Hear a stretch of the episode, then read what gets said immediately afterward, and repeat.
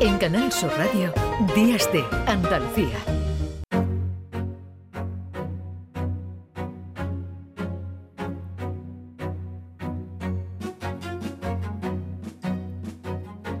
Los últimos años hemos comprobado las consecuencias que tienen las guerras, los conflictos bélicos, aunque tengan lugar a miles de kilómetros de nuestra tierra, las consecuencias económicas que tienen. La crisis del Mar Rojo ya se deja notar en muchos eh, establecimientos que en algunos casos están viendo cómo algunos productos están llegando con retraso o no llegan desde el mercado asiático. Están adelantando las compras de productos para llenar almacenes, lo están haciendo algunas cadenas de supermercados. La situación eso sí es más complicada para los pequeños comercios que no tienen ese mismo margen económico para poder comprar con previsión. Sobre todo ello vamos a hablar a esta hora con Javier Jasso, que es responsable de transporte en AECOC, la Asociación de Fabricantes y Distribuidores. Javier, ¿qué tal? Muy buenos días. Hola, buenos días, Carmen. Encantado de, estar con vosotros. Igualmente. ¿Cuál es la situación, Javier, hoy, hoy por hoy? Bueno, ECOC eh, sigue de cerca la evolución del conflicto, no solamente a nivel geopolítico, sino también a nivel económico y a nivel de cadena de, suministro. Hmm. Em, desde que estalló el, conflicto, evidentemente las eh, cadenas de suministro de, las empresas, sobre todo las vinculadas al sector del gran consumo, han tenido que, reajustarse de nuevo, han tenido que hmm. Su eh, poder de resiliencia, una mm. palabra que eh, empezamos a utilizar con mayor frecuencia a partir de la, pandemia del COVID hace, hace unos años. Y ese reajuste, evidentemente, pasa por eh, ser más flexible, más ágil y trabajar mucho más las previsiones tanto de compra como de suministro de, de materias primas y de producto acabado. Mm. Básicamente, el conflicto eh, afecta a, dos aspectos importantes. Uno es eh, el tiempo de tránsito, que, ha aumentado entre 5 y 20 días, dependiendo de, del producto acabado, la materia prima que, la empresa necesita. Y una segunda consecuencia, eh, mucho más preocupante para las empresas, es el aumento, evidentemente, de los precios de los fletes marítimos.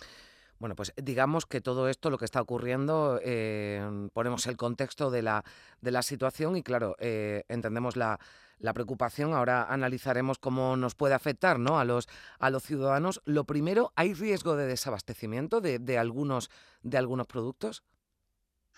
Por los datos que manejamos en, en no hay riesgo de, desabastecimiento, en el sentido de que las empresas están mucho mejor preparadas que, en situaciones anteriores. De hecho, la crisis del COVID eh, lo que permitió es que las empresas empezaran a adoptar una serie de medidas eh, que con el tiempo han confirmado que eran las adecuadas precisamente para garantizar esa flexibilidad y agilidad en la toma de decisiones eh, que no afecten tanto, que no impacten tanto en la cadena de suministro. Por lo tanto, riesgo de desabastecimiento, no hay, mm. eh, al menos nosotros manejamos, eh, los datos que manejamos contemplan esa, esa situación. De hecho, hace tan solo unos días eh, el propio Banco de España publicó un informe sobre el impacto económico de las tensiones en el Mar Rojo a través de ese índice de cuellos de botella y la verdad es que el propio diagnóstico del Banco de España es bastante tranquilizador en, en ese sentido. Por lo tanto, eh, que algunas empresas eh, que quizás no estén o no se hayan preparado lo mm. suficiente durante estos últimos años para afrontar situaciones de este tipo puedan resentirse, es posible, es posible, porque ya sabéis además que existen pues muchísimas situaciones eh, muy heterogéneas dentro de, sectores como el gran consumo, pero las grandes empresas y mm. las empresas que han trabajado con suficiente previsión no están en este momento ni mucho menos eh, em, sufriendo desabastecimiento de, sus productos. Eh, por lo tanto, situación de tranquilidad, de calma, pero de atención para ver cómo evolucionan, sobre todo, pues eh, las situaciones a nivel geopolítico y, económico. Claro, eh, mm, parece que hemos aprendido, ¿no? La lección, eso está bien, que en algunos, en algunos casos se haya aprendido, se haya aprendido a actuar, ¿no? Cuando ocurren, eh, bueno, pues situaciones de, emergencia, como ocurrieron en la pandemia, también en la guerra de Ucrania, ¿no? Cuando padecimos también las restricciones de algunas materias primas, pero en este caso, ¿cuáles son los productos más afectados? ¿Qué dependencia tenemos del mercado asiático?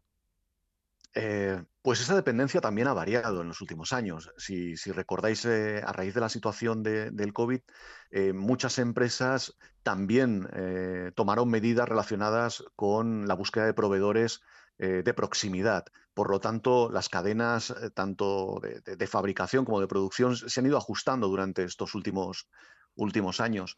Eh, claro, la situación de, cada empresa es diferente, dependerá mm. del grado de, pues de, relación que tenga con el mercado asiático. Eh, sí que hemos eh, contemplado, por ejemplo, pues, o, somos conscientes de que hay sectores mucho más sensibles, como pueda ser, pues no sé, el sector textil. Por lo tanto, sí que sigue habiendo un grado de dependencia importante del, del mercado asiático, pero por otro lado, desde ICOC lo que contemplamos es también un, nuevo escenario en cuanto a la mm. búsqueda de proveedores de proximidad, incluso a la apertura de nuevas rutas, porque bueno, en mm. este caso eh, el tráfico por el Mar Rojo mm, se ha reducido desde el inicio de, la crisis un 40% y la mayoría de navieras han eh, decidido bueno, pues, eh, no cruzar por esa zona, evidentemente ante el riesgo que, que supone sino que diseñar rutas que bordeen el continente africano. Por lo tanto, eh, se están abriendo nuevas rutas, se están, se, van se están explorando nuevas oportunidades también dentro mm. de, del transporte intermodal. Se contempla cada vez más el uso del, del, ferrocarril en algunas operaciones.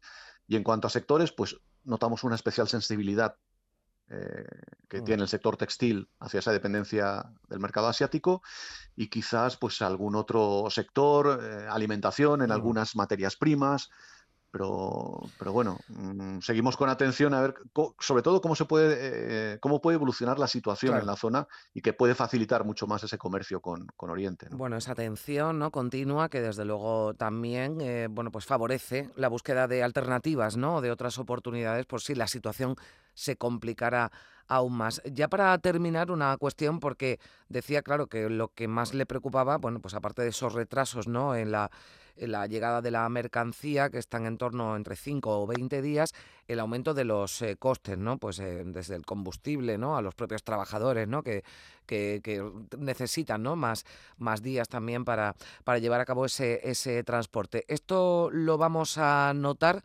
los eh, consumidores? ¿Lo vamos a notar en breve? Lo que, em, lo que trabajamos desde ECOC son em, diferentes escenarios en base a, los datos que, nos van aportando las propias empresas. Ninguno de esos escenarios contempla a corto plazo un incremento de, de precios eh, para el consumidor. De hecho, las empresas han estado avanzando durante estos últimos eh, meses, eh, desde que estalló la, crisis, las compras precisamente para evitar mm. Eh, que el impacto económico eh, sea mayor en, la cadena de suministro y finalmente tenga que repercutirse ese incremento en el precio del, producto final al consumidor. Por lo tanto, las empresas están muy concienciadas de que se debe evitar también para, para, no seguir alimentando el escenario inflacionista. Hmm. Eh, y todos los datos indican que no lo vamos a notar, al menos a, a corto o medio plazo pero también debemos ser conscientes de que todo dependerá de cuánto dure esa crisis geopolítica que permita abrir de nuevo esa ruta por el canal de Suez. Bueno, pues eh, vamos a seguir también muy atentos. Eh, me queda agradecerle a Javier Jasso, responsable de transporte en AECOL, la Asociación de Fabricantes y Distribuidores, que haya estado con nosotros aquí en Días de Andalucía en Canal Sur Radio. Gracias, Javier. Buen día. A vosotros, un saludo. Adiós.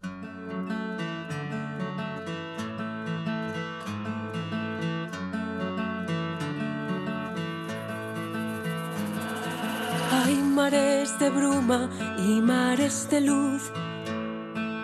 Mares que me inundan son igual que tú. Mares de peligro que nos hacen sentir vivos. Mares locos, mares puros, mares cálidos. En Canal Sur Radio, Días de Andalucía.